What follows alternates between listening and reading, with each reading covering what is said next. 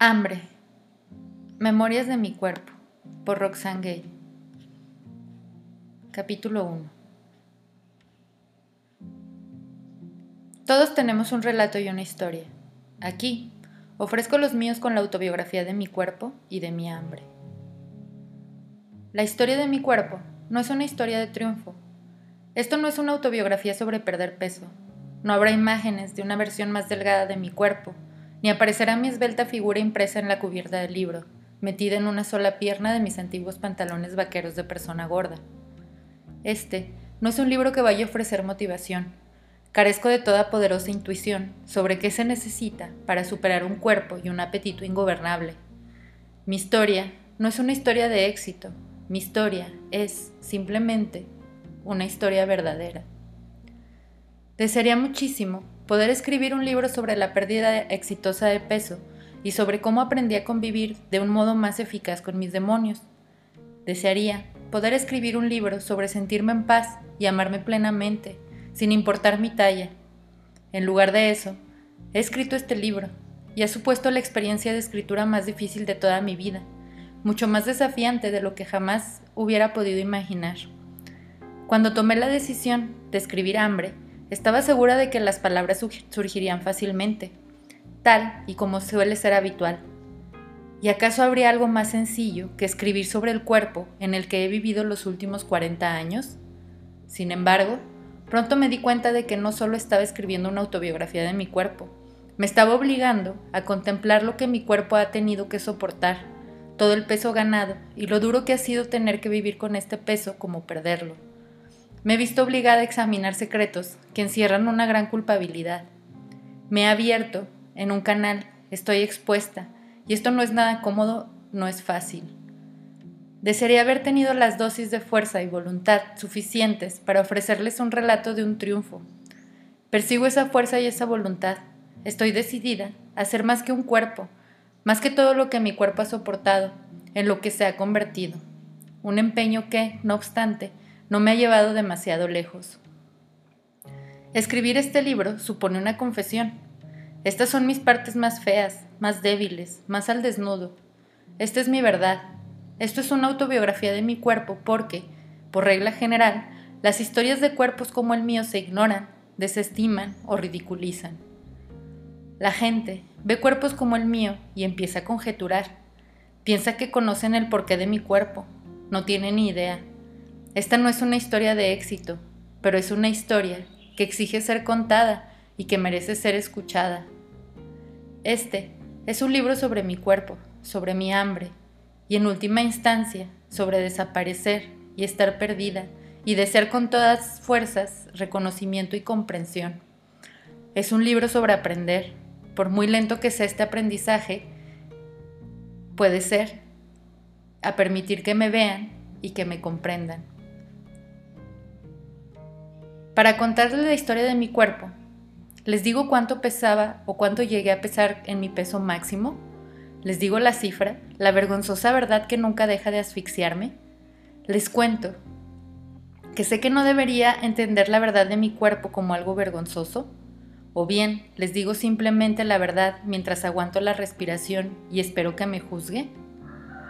En mi peor momento, llegué a pesar 261 kilos, midiendo metro 90 una cifra apabullante que difícilmente consigo admitir, pero en un momento determinado esa fue la verdad de mi cuerpo. Conocí esta cifra en una clínica de Cleveland, en Weston, Florida. No sé cómo permito que las cosas se descontrolen hasta este punto, pero lo hago. Mi padre me acompañó a la clínica de Cleveland. Tenía casi 30 años, era julio. Afuera hacía calor y bochorno y había verdor por todas partes. En la clínica, el aire era glacial y antiséptico. Todo era muy sofisticado y estaba construido a base de madera, cara y de mármol, pensé. Así es como voy a pasar las vacaciones de verano. En la sala de reuniones había otras siete personas que habían acudido para asistir a una sesión de orientación antes de someterse a una cirugía de bypass gástrico. Dos tipos de gordos, una mujer con ligero sobrepeso y su marido, que estaba delgado, dos personas con batas de laboratorio y otra grande. Mientras miraba a mi alrededor, Hice lo que tienden a hacer las personas gordas cuando se juntan con otras personas gordas. Me medí en relación a su tamaño. Era más grande que cinco de esas personas, más pequeña que dos de ellas. Al menos eso es lo que me dije. Por 270 dólares pasé buena parte del día escuchando hablar sobre los beneficios de alterar de forma drástica mi anatomía para perder peso. Era, así lo aseguraron los médicos, la única terapia efectiva para la obesidad. Eran médicos, se suponía que sabían que era lo mejor para mí. Yo quería creerles. Un psiquiatra nos habló a los ahí reunidos de cómo prepararnos para la cirugía, cómo lidiar con una comida a la vez, para que nuestros estómagos se volvieran del tamaño de un pulgar, cómo aceptar que la gente normal, sus palabras no las mías, de nuestras vidas posiblemente tratarían de sabotear nuestra pérdida de peso, porque ya nos habían asignado la categoría de personas gordas. Aprendimos que, durante el resto de nuestras vidas, nuestro cuerpo se vería privado de nutrientes, que no volveríamos a ser capaces de comer o beber hasta media hora después de haber hecho una cosa o la otra. Se nos debilitaría el cabello, es posible que hasta se nos cayera. Nuestro cuerpo podría ser propenso al síndrome de doping, una compartida que cualquiera podría descifrar sin necesidad de tener una gran imaginación. Y además, por supuesto, estaban los riesgos quirúrgicos, Podríamos morir en la mesa de operaciones o sucumbir a diversas infecciones en los días posteriores a la intervención. Era un panorama de buenas y malas noticias. Malas noticias. Nuestras vidas y cuerpos nunca volverían a ser los mismos, incluso si sobrevivíamos a la operación. Buenas noticias. Seríamos delgados. En el primer año perderíamos el 75% de nuestro exceso de peso. Volveríamos a ser casi normales. Lo que ofrecían aquellos médicos resultaba muy tentador, muy seductor. La posibilidad de quedarnos dormidos durante unas cuantas horas y en el plazo de un año después de habernos despertado se habrían resuelto la mayoría de nuestros problemas, al menos de acuerdo con la opinión de la comunidad médica, siempre y cuando, desde luego, continuáramos engañándonos con la idea de que nuestros cuerpos eran nuestro mayor problema. Tras la presentación, hubo una sesión de preguntas y respuestas. Yo no tenía ni preguntas ni respuestas, pero la mujer que estaba a mi derecha, que claramente no necesitaba ahí, estar ahí porque no tenía un sobrepeso de ni siquiera 20 kilos, dominó la sesión a base de preguntas íntimas y personales que me rompían el corazón. A medida que interrogaba a los doctores, su marido permanecía sentado a su lado con una sonrisa de suficiencia. Quedó claro por qué estaba ahí ella. Todo giraba en torno a él y a cómo él veía el cuerpo de ella. No hay nada más triste, pensé. Decidí de ignorar, porque yo estaba sentada en la misma habitación, o que, en mi propia vida, había mucha gente que veía mi cuerpo antes de verme o considerarme a mí. Más tarde, ese mismo día, los médicos nos mostraron videos de la operación, cámaras e instrumentos quirúrgicos que cortaban, empujaban y eliminaban partes esenciales del cuerpo humano dentro de cavidades internas de aspecto viscoso, Abundaban los tonos rojos, rosas y amarillos húmedos. Era grotesco y escalofriante. A mi izquierda, mi padre estaba pálido, y era evidente que aquella brutal exhibición le afectaba cada vez más. ¿Qué piensas? me preguntó en voz baja. En un circo en toda regla, repliqué. Él asistió con la cabeza. Aquella fue la primera vez en años que estuvimos de acuerdo en algo. El video terminó y el médico sonrió y alegremente explicó que se trataba de un procedimiento breve que se realizaba mediante una laparoscopía. Nos aseguró que había realizado más de 3.000 operaciones y que solo había perdido a un solo cliente, un hombre de 385 kilos, lo dijo bajando la voz hasta un susurro pesaroso, como si no pudiera expresar con toda la fuerza de su voz lo vergonzoso que había sido el cuerpo de aquel hombre. Entonces el doctor nos reveló cuál era el precio de la felicidad.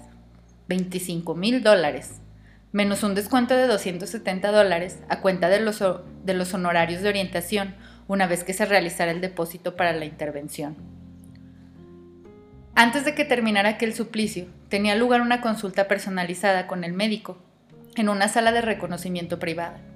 Mientras esperábamos a que apareciera el doctor, su asistente, un médico interno, tomó nota de toda mi información vital. Me pesaron, midieron y juzgaron en silencio el médico interno escuchó mi latido cardíaco, palpó mis glándulas del cuello y anotó algunos comentarios adicionales. Al cabo de media hora, el médico por fin apareció con aire despreocupado. Me miró de arriba abajo, echó un vistazo rápido de mi nuevo, de mí, de mi nuevo expediente clínico. Sí, sí, dijo. Eres una candidata perfecta para esta cirugía. Procederemos a tu registro de inmediato. Y con las mismas se fue. El médico interno me extendió diversas recetas para las pruebas preliminares que iba a necesitar, y me marché con una carta que verificaba que había completado la sesión de orientación. Era evidente que aquello era algo que hacían todos los días. Yo no era única, no era especial, era un cuerpo, uno que requería reparación, aunque en este mundo somos muchos los que vivimos en unos cuerpos que en realidad son absolutamente humanos. Mi padre, que había estado esperando en el espléndido patio, me pasó una mano por el hombro Aún no estás en ese punto, dijo. Un poquito más de autocontrol, ejercicio dos veces al día, es todo lo que necesitas. Yo me mostré de acuerdo asistiendo enérgicamente con la cabeza, pero más tarde a solas en mi habitación, leí con detenimiento los folletos que me habían dado y era capaz de apartar la mirada de las fotografías del antes y del después. Deseaba, y aún deseo, y mucho, aquel después. Me acordé del efecto que me pesaran y me midieran y me juzgaran, Recordé aquella cifra inconmensurable, 261 kilos. Pensaba que a lo largo de mi vida había conocido la vergüenza, pero aquella noche supe lo que era la auténtica vergüenza. No sabía si alguna vez superaría aquella humillación, ni si, sería capaz de enfrentarme a mi cuerpo o de aceptarlo, de cambiarlo. Este libro, Hambre, es un libro sobre cómo vivir en el mundo no cuando resulta que tienes unos pocos o incluso casi 20 kilos de sobrepeso. Es un libro sobre cómo vivir en el mundo cuando tienes 130 o 180 kilos de sobrepeso, cuando no tienes obesidad ni obesidad mórbida, sino que, de acuerdo con tu índice de masa corporal o IMC, tienes superobesidad mórbida. El término IMC me resulta tan técnico e inhumano que siempre estoy deseosa de ignorar la medida. No obstante, es un término y una medida que permite a la comunidad médica tratar de proporcionar un sentido de la disciplina de los cuerpos que carecen de ella. El IMC se calcula dividiendo tu peso en kilogramos por el cuadrado de tu altura en metros. Las matemáticas son difíciles. Existen distintos marcadores que definen la cantidad de insumisión de un cuerpo humano que podría soportar. Si tu IMC está entre 18.5 y 24.9, eres normal. Si tu IMC es de 25 o más alto, tienes sobrepeso. Si tu IMC es de 30 o mayor, eres obeso. Si tu IMC es de más de 40, tienes obesidad mórbida. Y si la medida es superior a 50, tienes superobesidad mórbida. Mi IMC pasa de 50. Lo cierto es que numerosas denominaciones médicas son arbitrarias. Cabe señalar que en 1998 los profesionales médicos bajo la dirección del Instituto Nacional del Corazón, los Pulmones y la Sangre redujeron el umbral del IMC para los cuerpos normales, situándolo por debajo de 25, y al hacerlo duplicaron el número de estadounidenses con obesidad. Una de las razones que esgrimieron para rebajar el punto límite fue a la gente le resultará más fácil recordar un número redondo como 25 en sí mismos, estos términos resultan un poco espantosos. Obeso es una desagradable palabra procedente del latín obesus, que significa que ha comido hasta engordar. Y esto, en este sentido literal, me parece bien, pero cuando la gente emplea la palabra obeso, no está siendo meramente literal, está ofreciendo una acusación. Es extraño y tal vez triste que los médicos propusieran esta terminología cuando su labor es, en primer lugar, no perjudicar al paciente. El adjetivo mórbido convierte al cuerpo gordo en una sentencia de muerte, cuando en realidad no es así. El término obesidad mórbida encuadra a las personas gordas como si fuéramos muertos vivientes y la comunidad médica nos trata de acuerdo con esto. El indicativo cultural de obesidad a menudo parece ser aplicable a cualquiera, a cualquiera que aparentemente estar por encima de una talla 38 o a cualquiera cuyo cuerpo no cause una satisfacción innata ante las miradas masculinas o a cualquiera que tenga celulitis en los muslos. Ahora no peso 261 kilos. Sigo siendo gorda, pero peso unos 68 kilos menos. Con cada nuevo intento de dieta, rebajo unos cuantos kilos por aquí y otros tantos por allá. Todo esto es relativo. No soy una persona pequeña, nunca lo seré. Primero, porque soy alta, lo que al mismo tiempo supone una maldición y una gracia salvadora. Dicen que tengo presencia, ocupo espacio, intimido, No quiero ocupar espacio, quiero pasar desapercibida, quiero esconderme, quiero desaparecer hasta obtener el control de mi cuerpo. No sé cómo llegaron a descontrolarse de, tal modo las cosas, o si lo sé, esta es mi letanía. Perder el control sobre mi cuerpo fue una cuestión de acumulación. Empecé a comer para cambiar mi cuerpo. Es algo que hice de manera intencionada. Varios chicos me habían roto y a duras penas sobreviví. Sabía que no sería capaz de soportar otra violación como aquella. De modo que comí, porque pensaba que si mi cuerpo se volvía repulsivo, podría mantener alejados a los hombres. Incluso a una edad tan temprana comprendí que siendo gorda resultaría indeseable de la cara de los hombres, sería más despreciable, y ya conocía demasiado bien su desprecio. Esto es lo que se enseña a la mayoría de las niñas, que tenemos que ser delgadas y pequeñas, que no debemos ocupar espacio, que debemos ser vistas pero no escuchadas, y que si somos vistas debemos agradar a los hombres y resultar aceptables de cara a la sociedad. Y la mayoría de las mujeres saben que supuestamente debemos pasar desapercibidas. Por eso, Necesitamos denunciarlo alto y claro, una y otra vez, para que podamos resistir y renunciar a lo que se espera de nosotras. Lo que tienes que saber es que mi vida está partida en dos, escindida sin demasiado cuidado. Hay un antes y un después. Antes de ganar peso, después de ganar peso. Antes de que me violaran, después de que me violaran. En mi vida de antes, yo era muy joven y estaba muy protegida. No tenía ni idea de nada, no sabía que podía sufrir, ni la amplitud y el alcance de lo que podía ser el sufrimiento. No sabía que podía dar voz a mi sufrimiento cuando sí sufrí. No sabía que había mejores formas de lidiar con mi sufrimiento. De todas las cosas que desearía haber, sabido antes y que ahora sé, desearía haber sabido que podía hablar con mis padres y recibir ayuda, que podía recurrir a algo distinto de la comida, Desearía haber sabido que yo no tuve la culpa de que me violaran. Lo que sí sabía era que podía comer. Y lo hice porque comprendí que podría ocupar más espacio, podría volverme más sólida, más fuerte, más segura. Comprendí, por como veía que la gente se quedaba mirando fijamente a las personas gordas, por como yo me las quedaba mirando fijamente, que pesar demasiado no era algo deseable. Si no resultaba deseable, podría mantener alejados nuevos sufrimientos. Al menos esperaba poder mantenerlos alejados, porque en el después sabía mucho sobre el dolor. Sabía mucho sobre eso, pero lo que no sabía era cuánto más podría sufrir una niña hasta que lo supe. Sin embargo, eso es lo que hice. Este es el cuerpo que construí. Soy corpulenta, rollos de carne marrón, de brazos y muslos y barriga. La grasa finalmente no tuvo más sitio a donde ir, de modo que creó sus propios surcos alrededor de mi cuerpo. Estoy plagada de marcas de estrías, de bolsas de celulitis en mis inmensos muslos.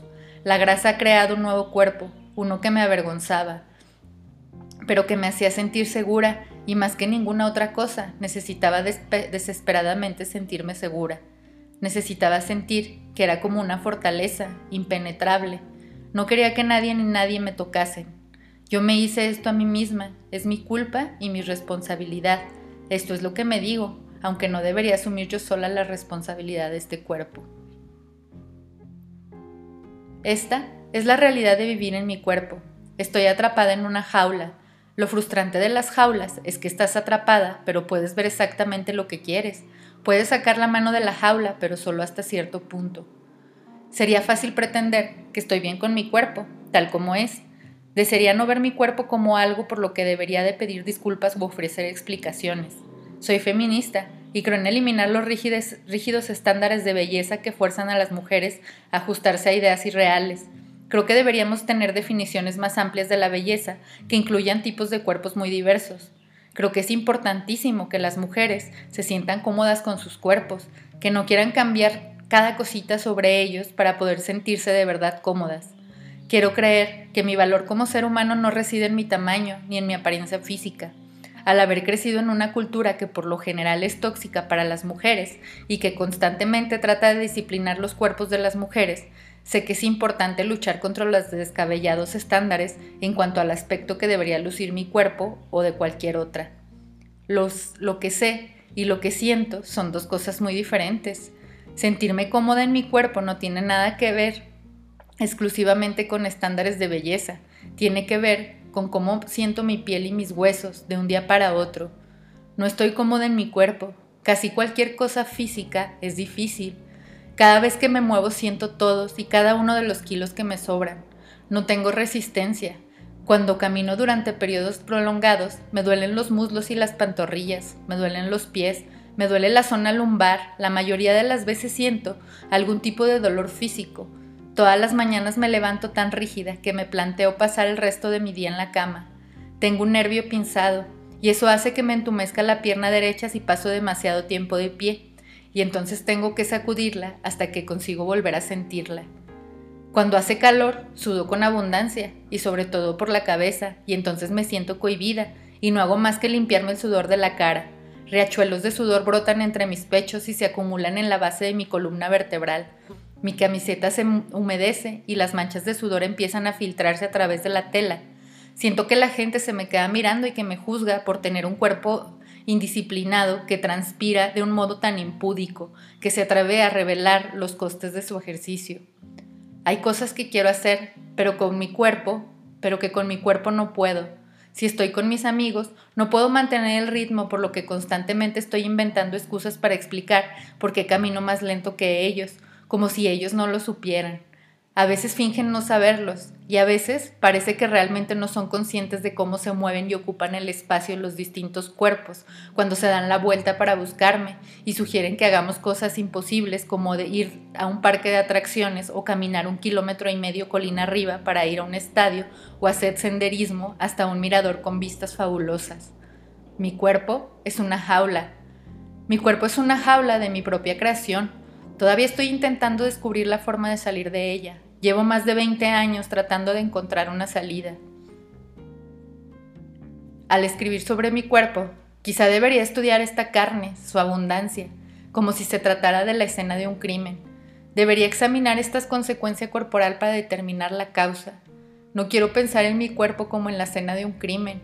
No quiero pensar en mi cuerpo como en algo que se ve horriblemente mal, algo que debería de ser acordonado e investigado.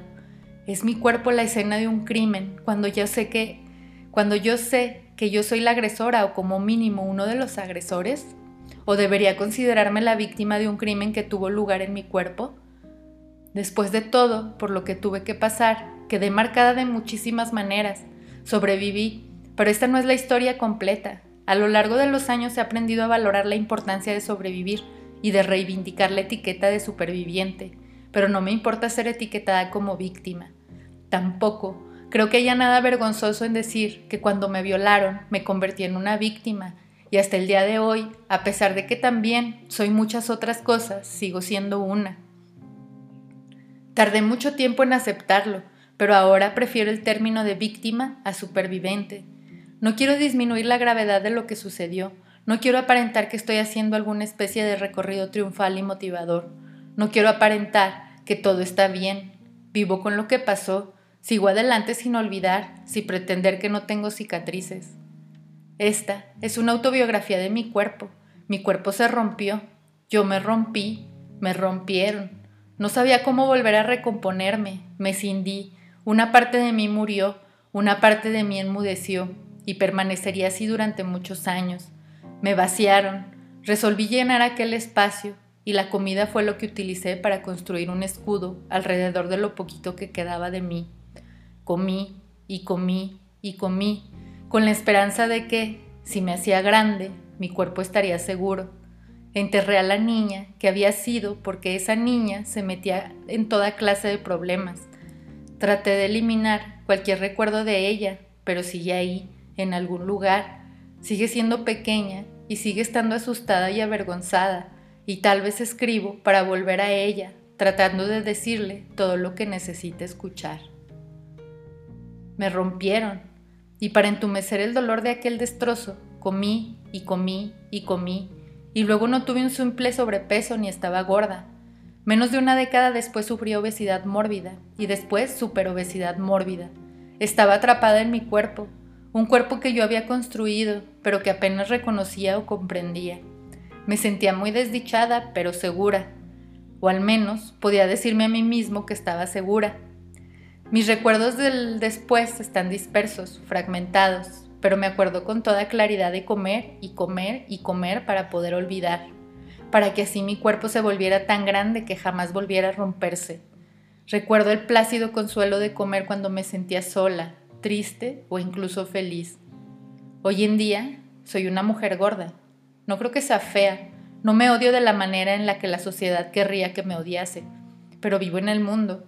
Vivo en este cuerpo, en este mundo, y odio cómo el mundo responde con demasiada frecuencia a este cuerpo, desde el punto de vista intelectual, y soy capaz de ver que aquel problema no soy yo.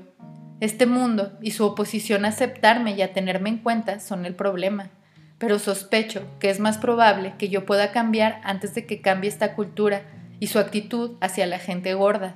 Además de librar la buena batalla sobre la positividad del cuerpo, también necesito reflexionar sobre la calidad de vida en el aquí y ahora. Llevo más de 20 años viviendo en este cuerpo indisciplinado. He tratado de hacer las paces con él, he tratado de amar y cuando menos tolerar este cuerpo en un mundo que únicamente muestra desprecio por él. He tratado de superar el trauma que me impulsó a crear este cuerpo. He tratado de amar y de ser amada. He mantenido mi historia en silencio en un mundo donde la gente asume que conoce el porqué de mi cuerpo o de cualquier cuerpo gordo. Y ahora he decidido dejar de guardar silencio.